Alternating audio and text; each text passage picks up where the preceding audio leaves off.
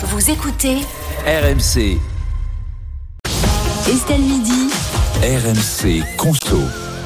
On parle des banques, Charlotte, et plus précisément des frais d'incident bancaires qui coûtent très cher aux Français tous les ans. On s'en rend peut-être même pas compte. Euh, et les banques en abusent parfois. La Société Générale vient d'ailleurs de se prendre une belle amende. Oui, si vous êtes client de la Société Générale, vous avez peut-être vu sur son site internet un bandeau rouge qui dit avec l'accord du parquet de Nanterre, une amende transactionnelle de 4 millions et demi d'euros a été conclue avec la Société Générale. 4 millions et demi, c'est quand même pas rien. Euh, c'est dû à quoi? C'est une amende infligée par la répression des fraudes à la Société Générale à la fin du mois dernier.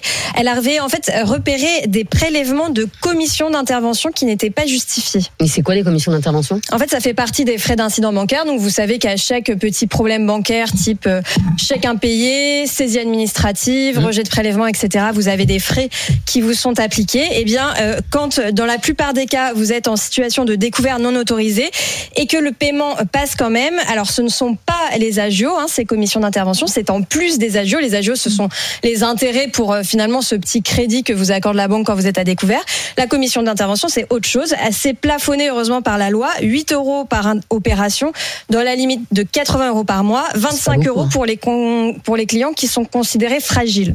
Attends, mais euh, 8 euros par 80 euros, mais c'est-à-dire que si jamais vous avez un, un découvert de 800, donc ça, ça fait euh, 80 euros alors Non, C'est euh, 10. c'est c'est 8 euros par opération. Donc, euh, si Ah jamais oui. vous avez un découvert de 800 et que là, il y a votre facture d'électricité Mm. qui passe, bah, c'est 8 euros. Et si euh, le lendemain, c'est votre facture de téléphone, bah, c'est 8 euros de plus. Ah oui, et à la fin du mois, Ah, ça ça, peut atteindre beaucoup, 80. alors. Ah oui. Bah, à la fin de l'année, ça peut faire quasiment 1000 euros. Sans compter les agios. Hein. Et- Sans compter les agios et sans compter si jamais c'est rejeté votre prélèvement, là, ce sont encore d'autres frais qui s'appliquent. Alors vous avez dit c'est plus cher pour les clients fragiles, 25 euros. Mais c'est quoi un moins client cher fragile pour C'est moins cher. c'est quoi, 20 c'est quoi un client fragile? Bah, en fait, la définition, et c'est bien le problème, est assez floue et restrictive. Il faut euh, être fiché à la Banque de France ou alors euh, avoir Oui, eu plusieurs euh, incidents Les dans le mois. être en dossier de surendettement et il y a aussi des conditions qui sont un petit peu à l'appréciation des banques.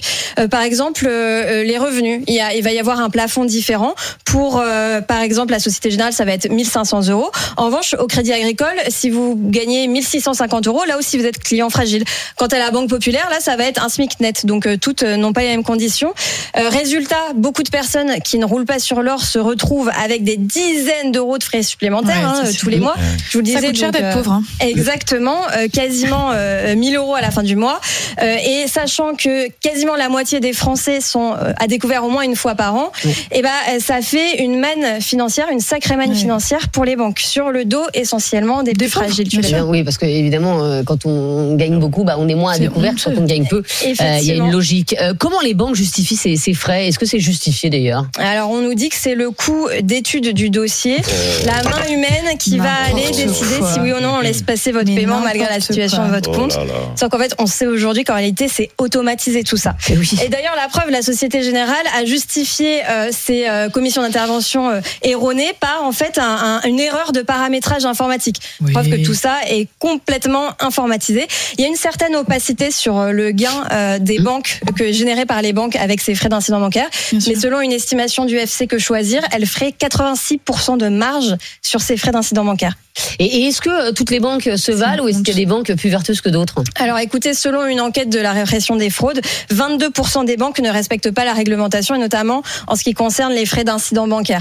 En revanche, euh, ce qu'on peut éventuellement vous conseiller, je précise que la Société Générale avait euh, dit qu'elle avait remboursé tous ses clients pour cette erreur. Ce qu'on peut vous conseiller, c'est de vous tourner vers les banques en ligne. Elles, elles n'appliquent pas de commission d'intervention. Après, il faut bien lire les grilles tarifaires Bah parce oui. que parfois elles se rattrapent sur d'autres Oui. frais. Oui. Donc les commissions d'intervention, elles ne les facturent pas, mais parfois euh, il y a des pourcentages appliqués, par exemple des agios plus importants, etc. Il faut bien lire les, les conditions. Voilà, et bien regarder avant de signer dans, dans une banque, évidemment. Merci de nous avoir alertés. Euh, Charlotte, on parle de quoi demain? Demain, eh bien écoutez, euh, je vous dirai ça. euh, Oui, vous n'avez pas commencé. Quoi.